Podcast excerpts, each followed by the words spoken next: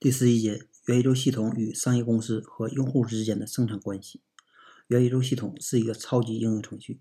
因为它要负责系统的稳定性与可持续性，所以它不能与用户直接发生利益关系，而是把经营权开放给独立的商业公司，这样才能保证不会因为某家公司倒闭了，元宇宙就消失了。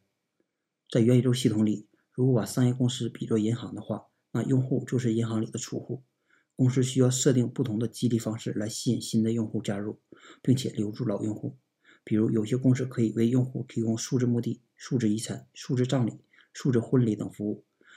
有一些可以为用户提供高收益的挖矿模式，比如用户承诺与本公司签约四年、八年、二十年的周期后，将得到不同比例的回报。在元宇宙系统里，公司与公司之间平等竞争，用户可以有更多的选择空间。